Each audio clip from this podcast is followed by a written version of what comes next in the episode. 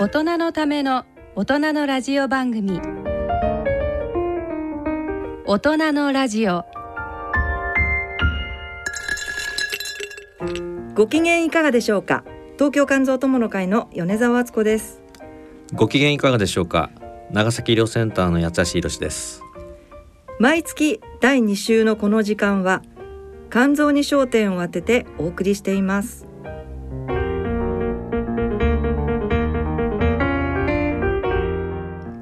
この番組はギリアドサイエンシーズ株式会社ほか各社の提供でお送りします。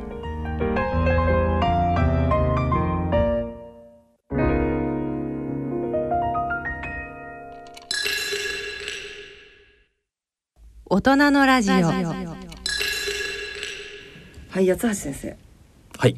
今日はあのスタジオに来ていただきましてはい。新年度に入って初めて、えー、八橋先生には来ていただきましたが先生は何か？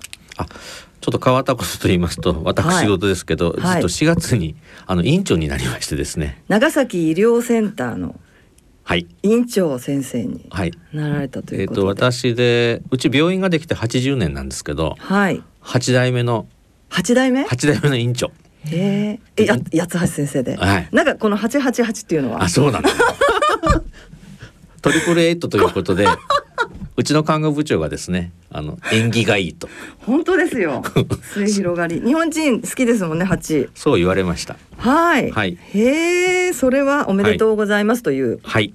ことで、でまあちょっと責任重大であるんですけど。お忙しくなりますあただですねどちらかというと副院長は病院の内部のことをする、で院長というのは対外的なことをするというふうなことで、まあいろいろのあ活動をするというようなことですね。だからちょっと仕事の内容が変わったかなっていうふうに思います、うんなるほど。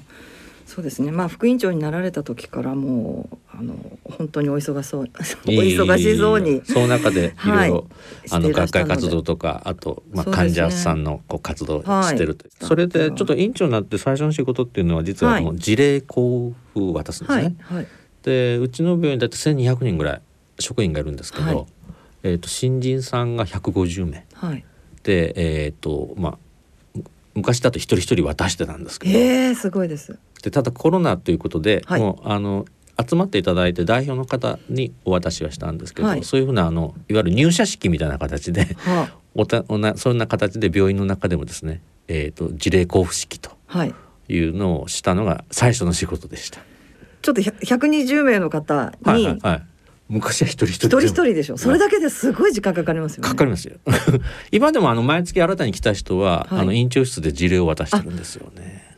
なるほど。そうなんですね。それが最初の院長最としての仕事とあとオリエンテーションということで、はい。まあ、新人さんです。あんまり説教がましいこと言って今はちょっとこう嫌われますので、はい。ただまああの今まで学生だった方ばっかりですから基本社会人になってというふうな自覚とあと医療従事者としての自覚を持ってくださいっていうのはお話はしたということです。なるほど、うん。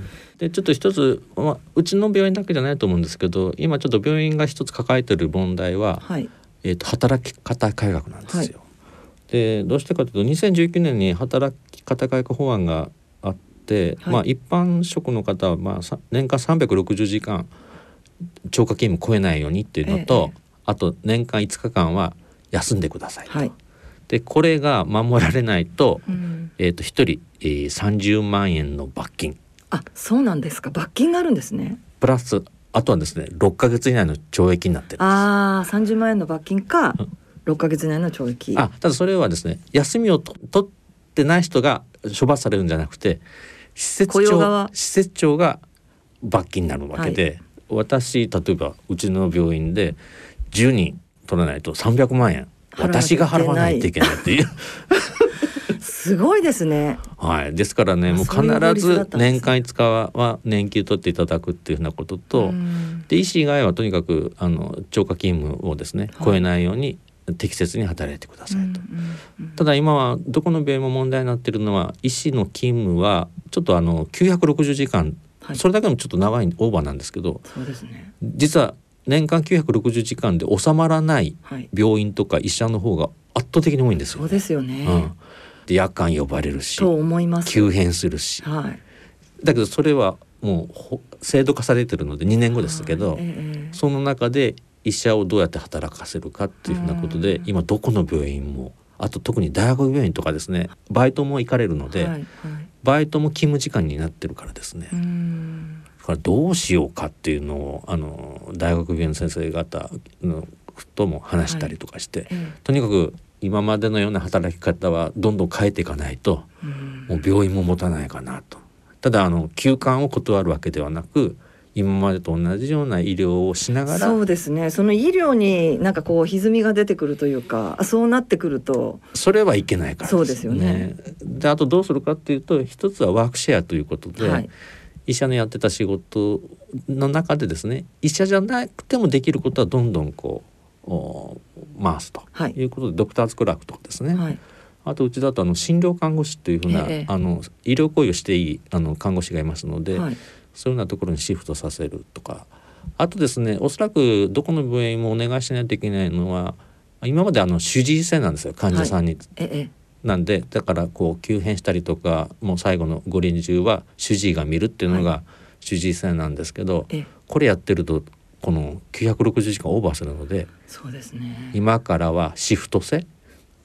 ああじゃあいろんな先生が対応するっていう感じそうですそうです。だから看護師さんはシフト制なんですよ、はい。医者は主治医制だからいつでも24時間呼ばれるっていうのが、うん。そそういうところが多かったと思うんですけどああなるほどその時あの病院にいた先生が担当するそうそうということですよねだからあのそういう時に自分の主治医じゃない人が見見ることもあるんだよっていうのを患者さんとか国民にもね分かっはちょっとていただかないといけない。なかなか理解が深まるまでに時間がかかるかもしれないですね。ただそれをあと2年以内にやりなさいっていうのが今の働き方改革なんです。なるほどそれはどうなんでしょうか？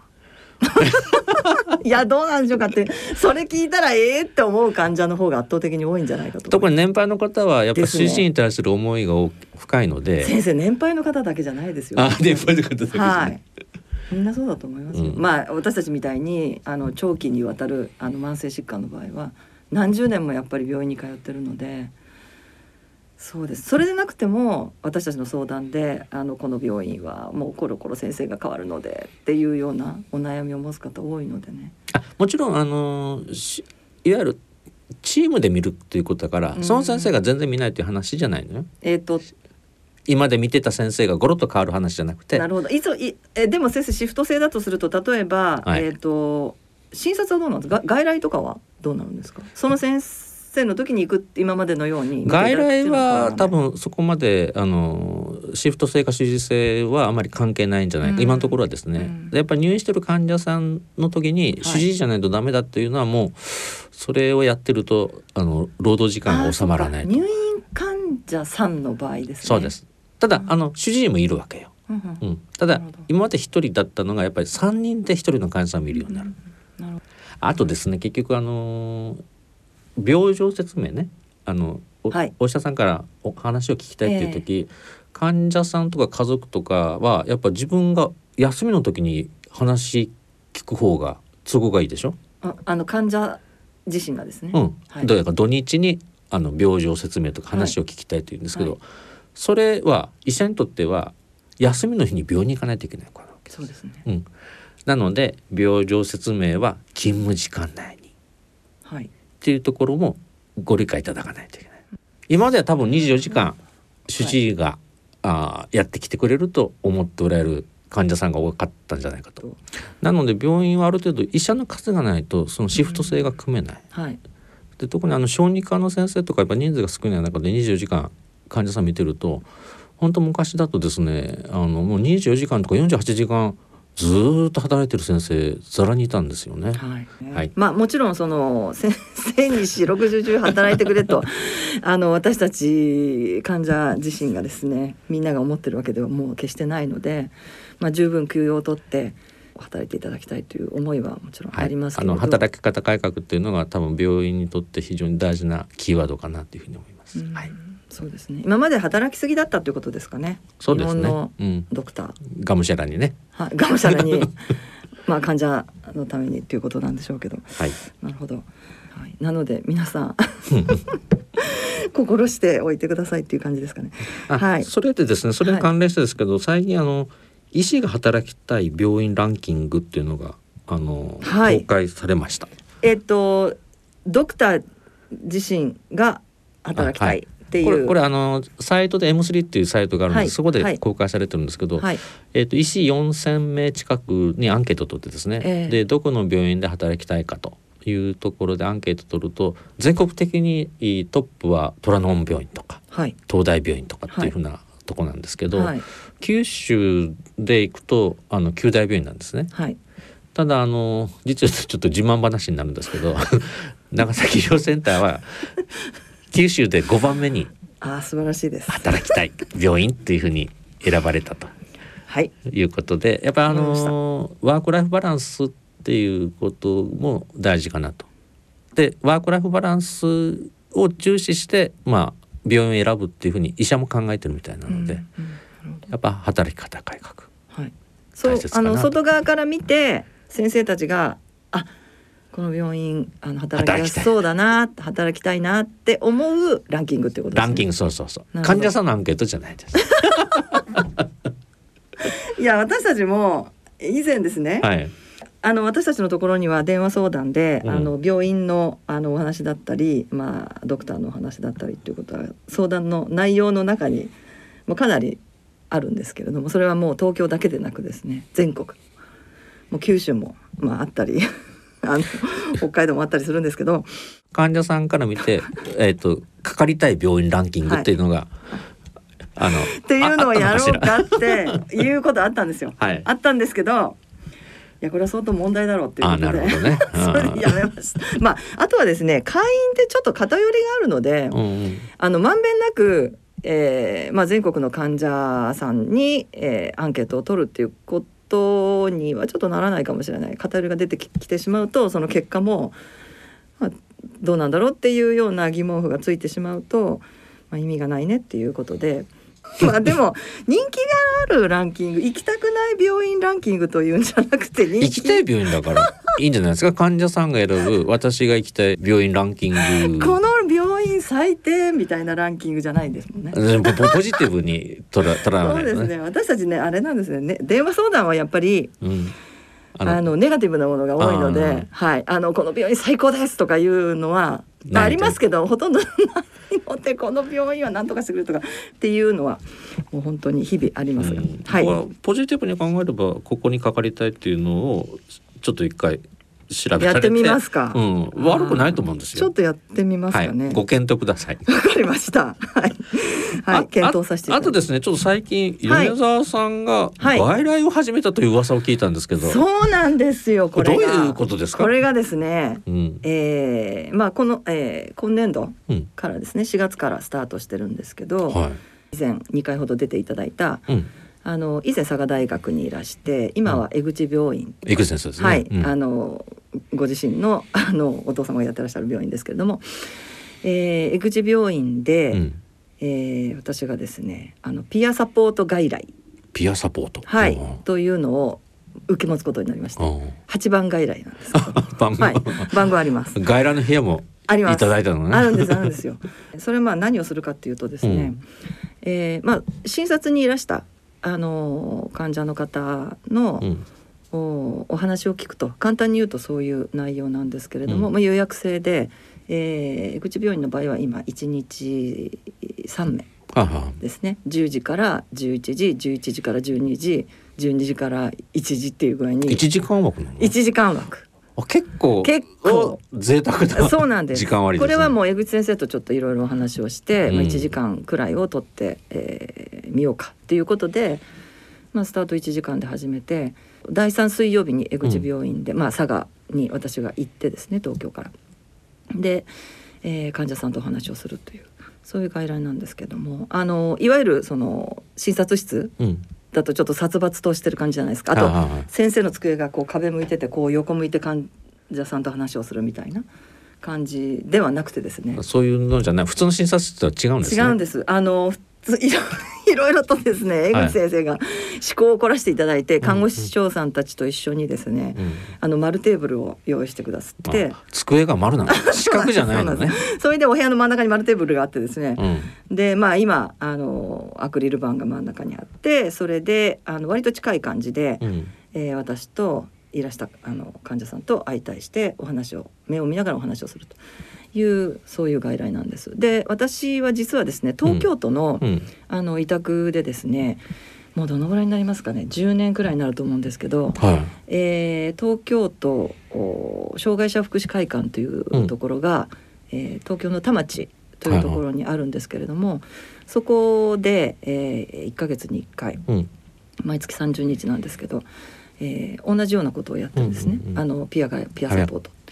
で、えーそこにはあの、まあ、私たちの患者もあの会員さんもそうですけれども、うん。肝臓病の患者さんがやはり予約制で1時間で、えー、と3名いらっしゃるんですね。うんうん。それで対面であのはい、お話を聞くと。でご相談を受けると。でいうことをもうずっとやっていて、まあ、それと同じようなあの内容かなとは思うんですけどもただあの病院の中で院内でやるっていうのがそうですよね。私はすごく意義があるなと思っていて多分やってるとこ聞いたことないですもんね。多分ないと思います。初めてだ。日本初だと肝。臓病ではい絶対ないと思います。はいはいはいはい。ピアサポートあの、まあ、ピアサポートって患者自身が、まあ、患者さんのサポートをすると、まあ、そういう内容ですけれども、まあ、4月からもう行ってますので何回かやってるんですがあの当日は、えー看護師さんが1人立ち会っていただいて、まあ、部屋の隅の方で、まあ、記録を取っていただくっていう内容で、えーついていただいてるんですけれども、ね、話がすごく盛り上がってやっぱりあの私すごく感じるんですけど、うん。話がしたいんですよねみんな。はいはいそうですよね。うん。でしょ先生。わかりますようね、ん。わかります来た患者私はある程度聞いてはいるつもりですけどそうですよね。ただ1時間もは聞けないね。それにあの私たち患者自身はひ一人でうん。まあ一回なわけですよね先生とお会いするのは。だけど先生自身はもう何人もじゃないですかおそらく。そう一一20人か30人会いますからですよね。うん、外来ってそういうもんです、そういうもんですよね、うん、そうだとすると やっぱり対応の仕方っていうのが、まあ、うん。変わってくるし、そのえ温度差がものすごく出てきますよね、ん。私が先生に会うう時の気持ちと先生が 私たちを見る気持ちっていうの全然変わってきますよね。うん。で私たちはもうとにかく先生に3ヶ月に1回とか会うわけですよね。そうですだからもうあれもこれもっていう感じで行く。うん。けど結局それが報われないような感じで全部は受け止められないもんね 医者はね。いやもうそれで当たり前です。だからさっきの働き方改革にすごくつながってくると思うんですけど。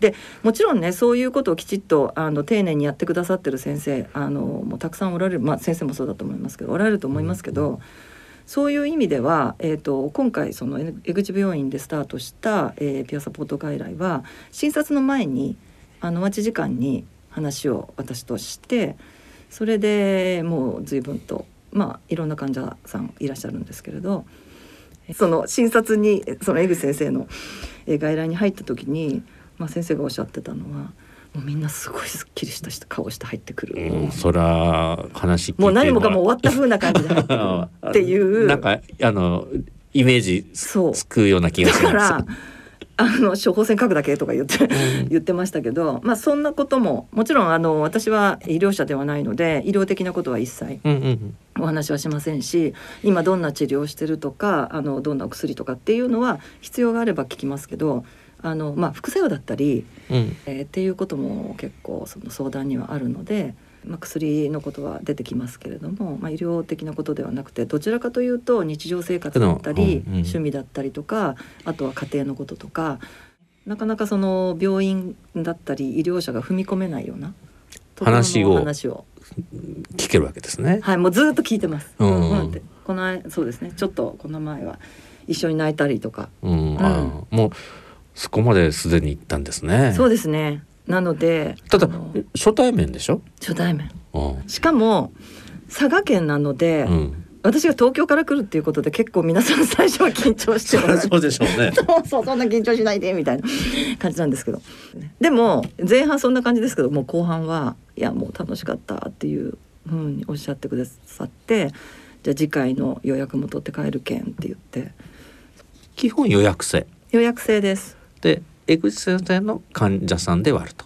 そうですね。今のところはそうだと思います、はい。でその中で多分あのこの人はちょっと米田さんにピアサポート外来をはいした方がいいかなっていう方をちょっと最初は選最初は江口先生が選んだあのんですよ。選んでですね、まあ、どういうふうな選択か分かりませんけれどあの選んであの予約を入れてくださってる状態だから私最初にお会いした時は必ず江口先生に無理やりここに来いって言われたでしょごめんねっていうふうに話すとそっからスタートね。そうそこからスタートすると「えそんなことないけんも来たかったから話したかったから」とか皆さん優しいからおっしゃってくださるんですけど、でまあそのうちにいろんな話をしてそうですねでそれがやっぱりなんでしょうね今後の治療だったりとか医療そのものの改善だったりとかその患者の心持ちだったりとかあのいろんなところにつながっていってその患者が受ける医療そのものがもう向上していくっていうことにつながるんじゃないかなというふうにあの思います特に思いました。わ若い人だとどうしてもこう症状のことばっかり聞くんですよね。はいただ結局病気の成り立ちっていうことから言うとその人の普段の生活とか今までの仕事のこととか、はい。家での環境とか、はい。誰と暮らしてるかっていうことが実は病気の原因とかあー改善につながるのでそういうのちゃんと聞きなさいよって私は言うんですよ。はい、で実は病気じゃないとこの以外の話に結構こうヒントがあるってと思います。思われるでしょ、思います。私は患者としてそう思います。うん私自身そう思います。で、やっぱり私たちの病気って慢性疾患でもう何十年もずーっと通院しなければいけなくて病気とこう向き合っていかなければいけないので、まあいろんな思いがやっぱりありますよね。あとは感染症っていうこともありますし、いろんなことがあるのでそういうことをうんなかなかその診察室で先生にぶつけられないとか聞けないとかいうことをこれは一体どうしたらいいんだろうっていうことでお役に立てればなというふうに思っています。でですね実はあのもう一つうん、の病院でもう一つ、はい。えー、と兵庫県の、はい、えー向川というところにある兵庫医科大学というところでこちらは、えー月曜日なんですが第2月曜日うん。に、まあ、月1回ですが、うん同じようにピアサポート外来を開設してもらってこちらはあの5月からもうスタートしてるんですけれど、はい、新しい診療というかスタイルの医療が始まったかなという気がしますね。そうですね。私自身もちょっとあの、まあ、ご協力いただいてる先生たちに、まあ、あの今はちょっと甘えながらという感じなんですけれどやらせていただいてでそうですね。私自身もうんちょっとびっくりしたのはですね、うん。あの例えばあの江口先生とかそのあの同席してくださってる看護師さんたちが私のそのやり取りを1時間聞いていて、うん。本当に泣きそうになりましたっていうふうにおっしゃっていて、んで私自身はそんなことはなくて、まあ、普通にに対応してるだけなんですけれども、あのまあ、もしかしたら患者の力だったり、うん。あの患者ができることっていうのはまだまだあってそれを今まであまり自分自身評価できてなかったかなと。気づいてなかった。そうですね、かなと思います。うん。なのであの皆さんにおっしゃっていただいていやもうこれは江口先生なんかあの例えば私はがんの経験はないですけれども、うん。あの肝臓がんの経験があるあるいは今肝臓がんだったりする患者さんにその対応してもらってそれだけでも相当なこう気持ちの共有とあとは、えーいろいろなものの改善につながっていくんじゃないかなって。だからつまり私がだからこそできるんじゃなくて患者肝臓病の患者であれば誰でもうん。できることなんじゃないかっていうことを江口先生おっしゃっていただいたので、あの佐賀県でもうん。やっぱりあのそういった方たちをこれからちょっと探していってやっていただくようなあの私だけではやっぱり限りがありますので、はい、あのやっぱり病気を体験してるというか、まあ、我々まあ医者は病気は見るは見てはいるんですけど必ずしも自分自身は病気でないことがあるのでまあ、本当のところはあのわかんない分かんないことはいっぱいあるんですよいっぱいあね。りますよ。だから患者さんと話患者さん同士で話してるとやっぱあ自分と同じとかね同じような共通の悩みがあったりとかっていうことと、まあ、それからの解決策っていうのが、まあ、同じような立場で見つけて見つか見つかるとそうですね。いうことですね。そうなんです。で、私自身もこう話をしていて、あの改めてうんまあ、私あの患者会活動して14年になるんですけども14年間ずっと電話相談を受けてるじゃないですか、はいそうするとやっぱり私自身の経験だけでなくて例えばまあがんだったりとか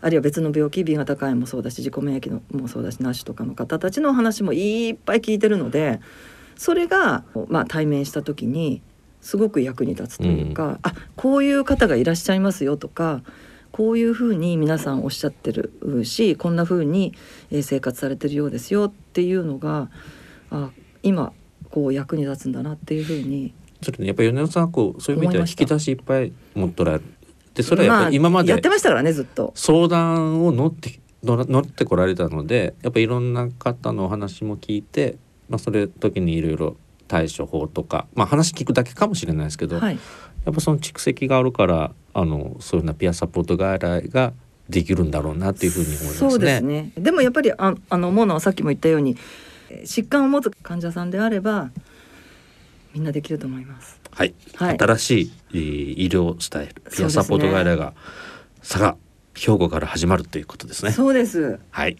なんか数年経ったら結構新しい展開になってるかもしれないので楽しみにしてます。いいよねこれ消えちゃってたりなんかい いやいやそれは弱気にならずに 頑張ってください。いやなんとか頑張ってもう、はい。だからまあ人を育てなきゃいけないですけどね。ははい。いはい、頑張ります。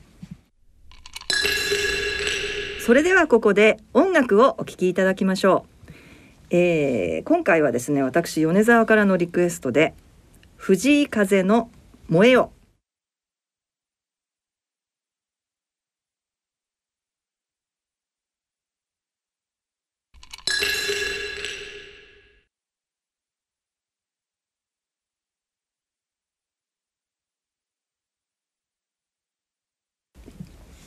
ということで先生、はい。藤井風さんを。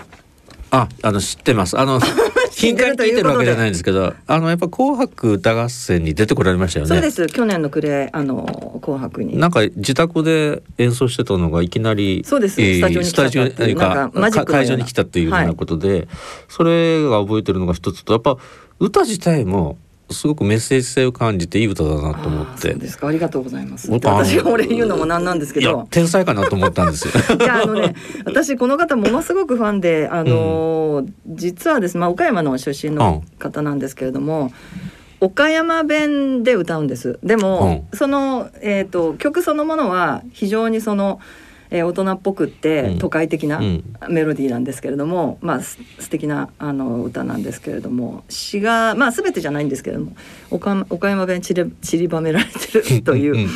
でそれが本当に私はすごくいいなと思っていてあの実はあの、うん。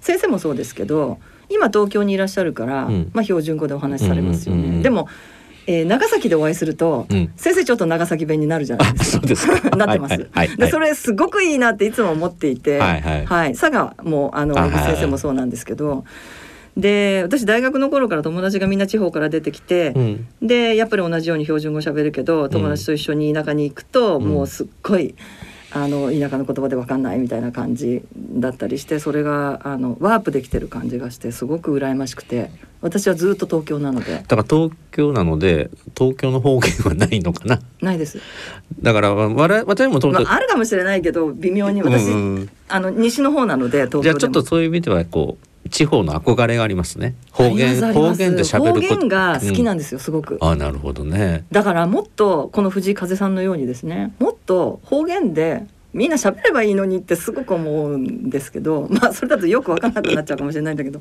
そうそうそうまあそういう意味であの藤井風さんの大ファンなんですね。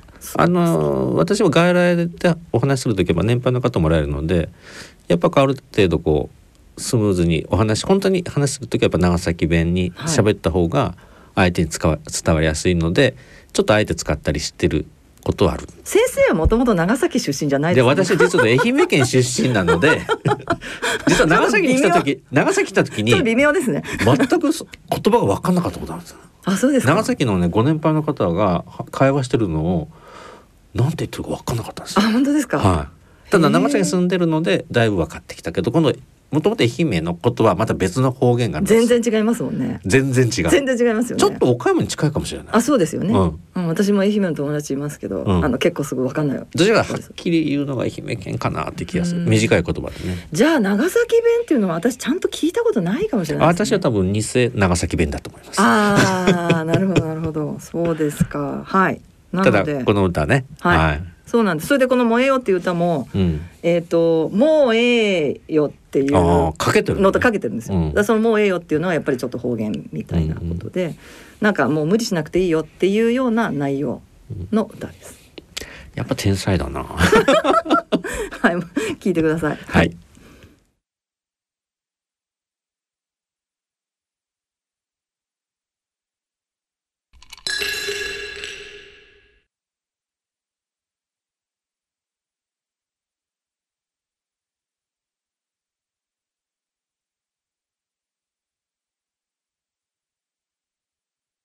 大人のラジオ。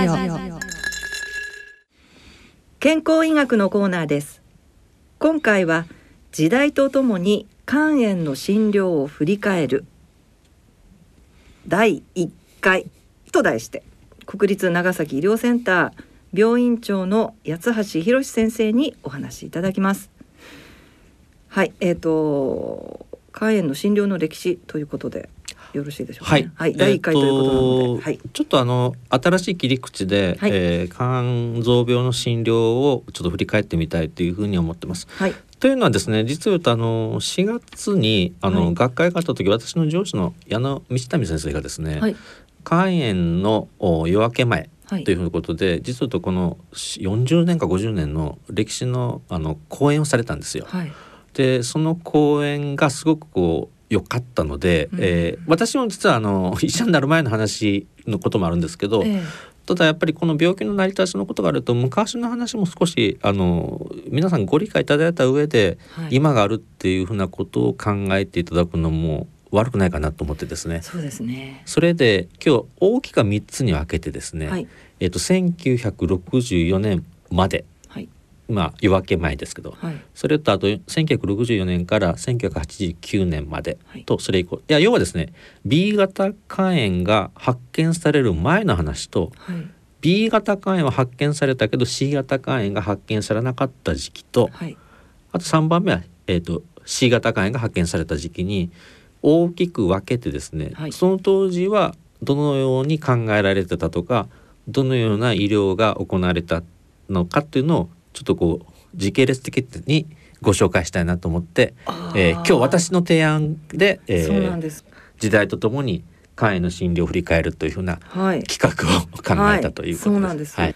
えーもうおこの大人のラジオも6年あの私は担当させていただいてるんですけれども、えーこういった内容のものはまだやったことがなかったと思うんですね。はい。なくてですね。ですのでえっとまあこれ矢野先生が医者になられた頃の話になりますけど、はいまあもちろんあの B 型肝炎というかウイルス自体が見つかってない時肝臓病はどうだったのかっていうとですねはい矢野先生にお聞きすると病気としてはえっと急性肝炎と肝硬変しかなかったと言われたんですね。慢性肝炎という病気はなかったと。どういうことかというと症状が出るものしか診断がつかない。なるほどなるわかりますだから急性肝炎は急に元気な人が横断が出て悪くなるでしょ、でもう一つう肝硬変っていうのは、症状がえー、と腹水はいが溜まった肝硬変。はい。だから症状がない慢性肝炎と実はですねあの肝機能のもう測れてなかったんですよ。GOTGPT が測れない時代。ああ肝機能の数値っていう概念がなかったんですね。はい、なので急性肝炎と肝硬変しかない、うん。じゃあ肝がんはどうだったのかっていうと実は言うと画像診断がない。のでそうえー全部肝臓がんの人も肝硬変のくくりで終わってたと。なるほど。いうことだったんですね。はい。あもちろん私がちょっとこう生まれる前の話とかそこら辺の話になりますけど、ええ。ー、とそれでですね山本先生はどうされてたかというと肝臓の診療というのは毎日病院に行ってえうん。お腹に水が溜まった腹水の患者さんをはい。毎日洗死してたと。ああ針刺して水を抜くやつですね。それバケツを1杯2杯で抜いてたと。でまあ当時利尿剤もなかったらしいんですよ。おしっこを出す薬。すね。だから肝硬変の人はもうお腹にパンパンでとにかく病院行って水抜いてもらうしか楽になる方法がなくてそれをしてたっていうふうに言われてました。そうですか。まあでも水抜いたとしてもすぐ溜まってきますからね。そうなんですよ。抜いた先か私は経験ありますけど抜いた先から溜まってきますもんね辛い。もともとの病気の根幹を治せないのでね。ただ抜くと楽になるのかな、楽になる。うん、あのおしっこもバーって出ます。ああ。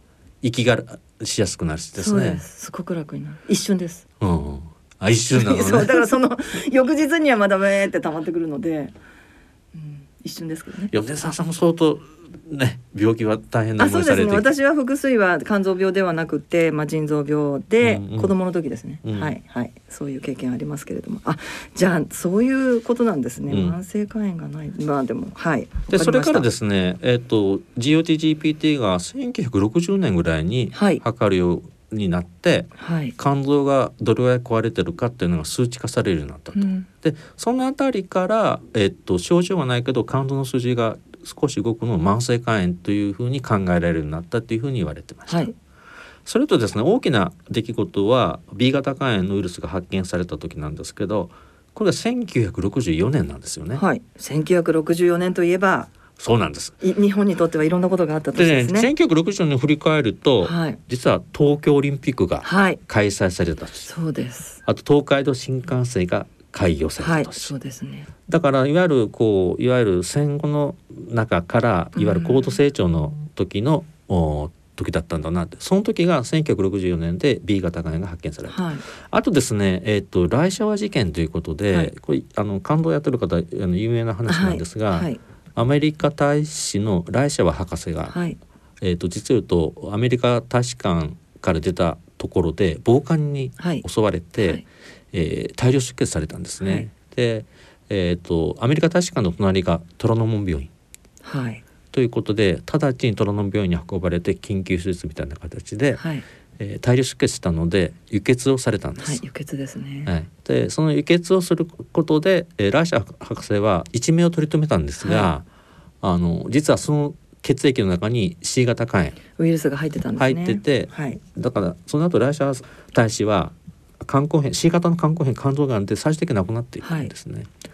ただあの有名な話なんですけど、えー、とその輸血を受けて助かったということに関してライシャ博士は、えー、とものすごく感謝されてそうなんですよ、うん、だからその時、えー、と輸血で日本人の血液をあーで自分は助かったのでうん。感謝してる。で来社は博士の奥さんがハルさんって日本の方なんですよね。はいっていうふうなことだったんですけどただ日本としてみるとあのその時にやはりこう輸血の中で肝炎が入ってたということでやっぱこれ何とかしないといけないという話。で、はい。そのあたりからですね、えー、と献血が始まったりはい。したということでやはりライシャワ博士のこのお事件はちょっと肝炎のことを考える上ではすごくお記憶に残るそうですね。まあこれをきっかけにそのようにあのいろいろなことが変わっていったので、まあ当時やっぱり輸血をしてか C 型肝炎に感染している患者がもうすごくたくさん出ているので、はい、あのみんな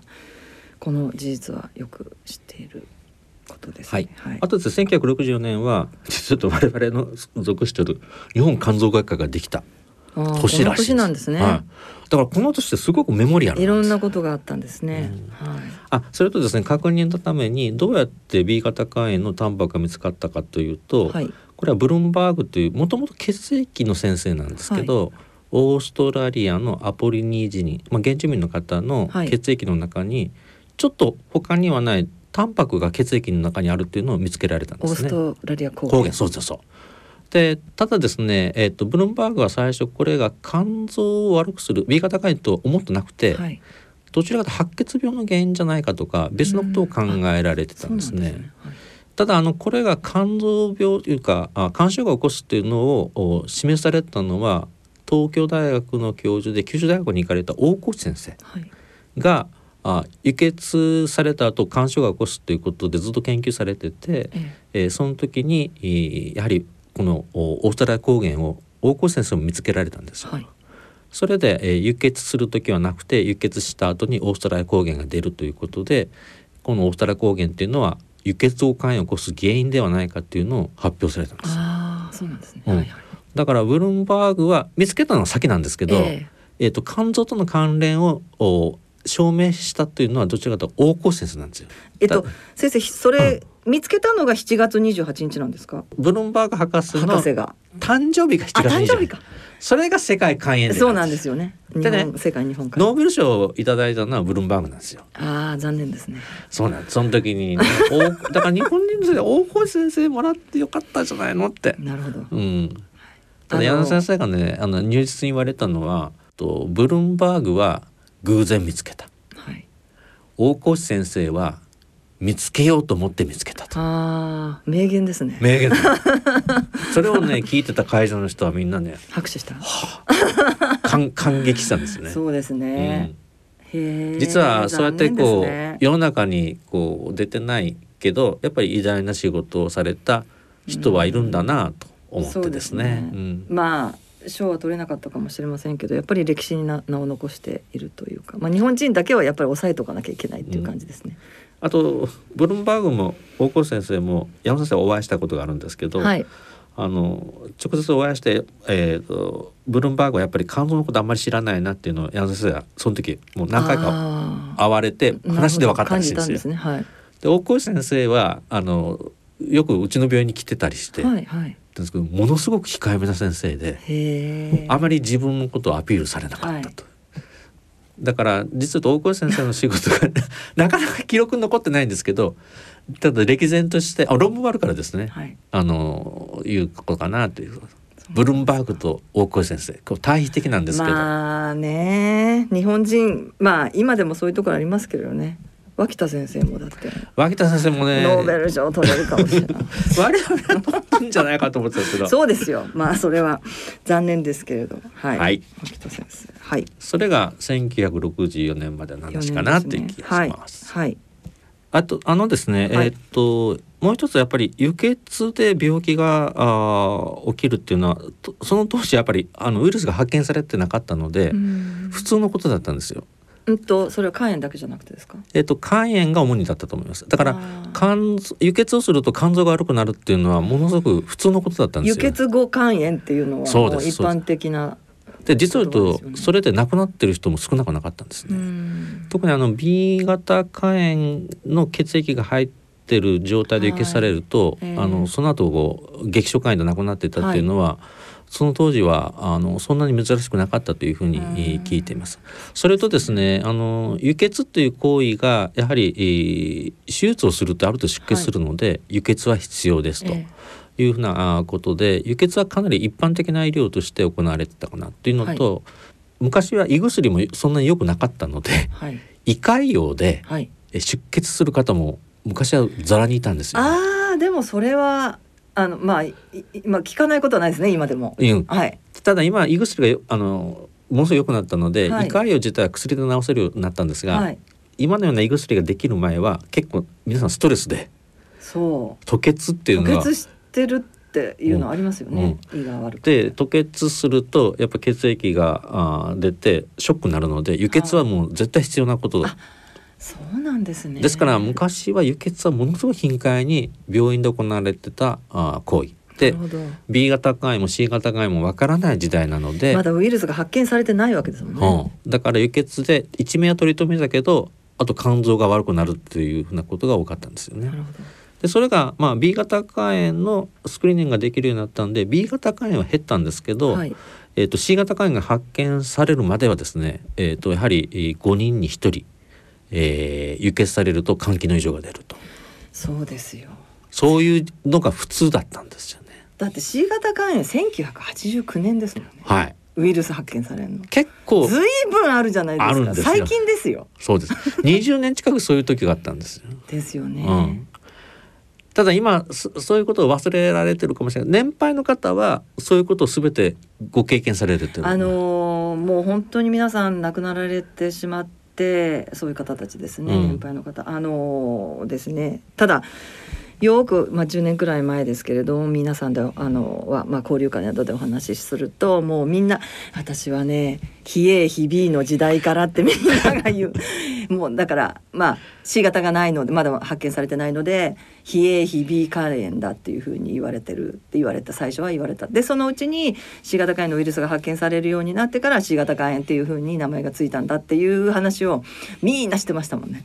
うん。あとねちょっと少し戦後のすごく4年間なんですけど実を言うとですね覚醒剤が合法的だったことご存知ですか？ああそうですね。ヒロポンとかですかね、いわゆるある程度こう体が元気になるということで、うん。あの法的にも認められてたんですよ、はい。覚醒剤が。はい。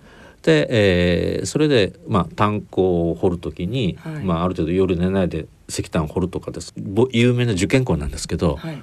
えー、と覚醒剤をしながら受験。えしてたのでそんなことあったんですか？そこの高校の人に C 型肝炎が多いというあ話をあ聞いたことがあります。あ本当ですか、はい、あそれ私初めて聞きました。へえまあ相当昔の話でし結ょうけど。構あの有名な、はい。あ進学校校ですね。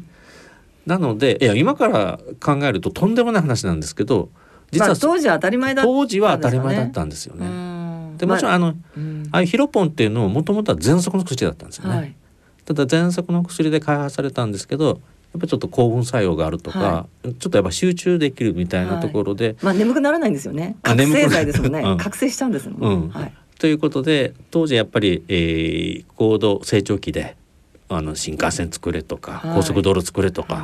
そういうようなところで日本の基礎を作られた時に一生懸命働いてた人が、うん。だけどやっぱりどこか大事をとして、えー体壊して輸血うを受けて肝炎になってた。はい。というふうな、僕は結構大きな流れがあだったと思うんですよね。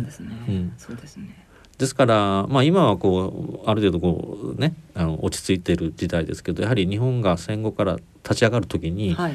やっぱその当時一生懸命働いてた方でやっぱ病気がどうしてもこうなんていうか普通のことだったとええいうことをちょっと忘れないようにしておきたいなと思うんですよね。んそうですね。やっぱり C 型肝炎は特にもう本当に簡単にあの飲み薬で今治せる。ウイルス排除できるようになってしまってから過去のちょっと病気のようになってきてしまっているのでそういったまあ歴史みたいなものっていうのは。特に年配の方はそういうのは人生自体がそういうふうなことだったと思うんですよね。ね。だからお産の時も結構出血されて、はい。輸血は行われてたので、はい。その時 C 型がんにかかってとはい。いうふうなことで、うん。えー今から言うとそういうことはないんですけど当時はやはり、えーウイルスが発見されてなかったのでうん。普通だったと。そうですね。だから今80歳90歳の方にはちょっとそういうふうな歴史があって、まあ、病気もあってと、はい。まあ、それからかなり長い闘病とかあの大変な思いされてきたとは思うんですがえ。ちょっと我々少し地域の世代とかもっと若い人たちは、うん。あの今の年配の方にはそういうふうな歴史があったんだというのをちょっと理解しておくことも大切ではないかなと思いましたね。はい、私もあの今、えーその何年か前にですねそういった方たちの話を ずっと聞いてたことを思い出しました、うん。はい、うん、大事なことだと思います一つ友の会ができたのは何年でしたっけ？1975年です。東京肝臓友の会。まあ前身ですけど東京肝炎の会っていう会ができたのが75年ですからまあ50年近く前ですけど、うん。やっぱり当時はあの治療法が全然なくてですね当時。えっと非 A 非 B って言われてる方たちがみんな肝硬変に進んででバタバタと亡くなっていくっていう状況でもう自分も 肝硬変を患っていながらもう血を吐きながら活動していたみたいな記録があるので。当時あの吐血してもあの治療法がなかった。そうですね、うん。はい、だから突然あの吐血されてそのまま亡くなった人はも珍しくなかったかな、そうですね。ということですね。うん。はい。うんはい、あそれでですねちょっとあの誤解がないようにと思うんですけど今はあの C 型肝炎 B 型肝炎あの HIV も含めて全てこういろんな10種類以上検査されてますのえっで、と輸血の血液についてははスクリーニングがきちっとおされていて、まあそういったウイルスは入ってませんよってことですよね。そうですそうです、あのはいですから安全ですのであのそこまで心配はいりませんので、はいえー昔の話を今日はお話ししました。はい。ありがとうございました。今回は時代とともに肝炎の診療を振り返る第1回と題して国立長崎医療センター病院長の八橋博先生にお話しいただきました。八橋先生ありがとうございました。ありがとうございました。大人のラジオアッピはおよそ130年にわたり医薬品開発に注力してきた企業の歴史と創薬の実績を受け継ぐと同時に新たな時代の要請に応えるべく誕生したバイオ医薬品企業です。これからもさまざまな疾患を抱えておられる方々の生活の質の向上に貢献すべく邁進いたします。患者さんの笑顔に貢献するを目指す私たちの大いなる可能性にご期待いただくとともに一層のご指導を賜りますようお願い申し上げます。大人のための大人のラジオ。それではお時間となりました。ご案内は私米澤敦子と。八橋博でした。次回の放送までさようなら。さようなら。この番組はギリアドサイエンシーズ株式会社他各社の提供でお送りしました。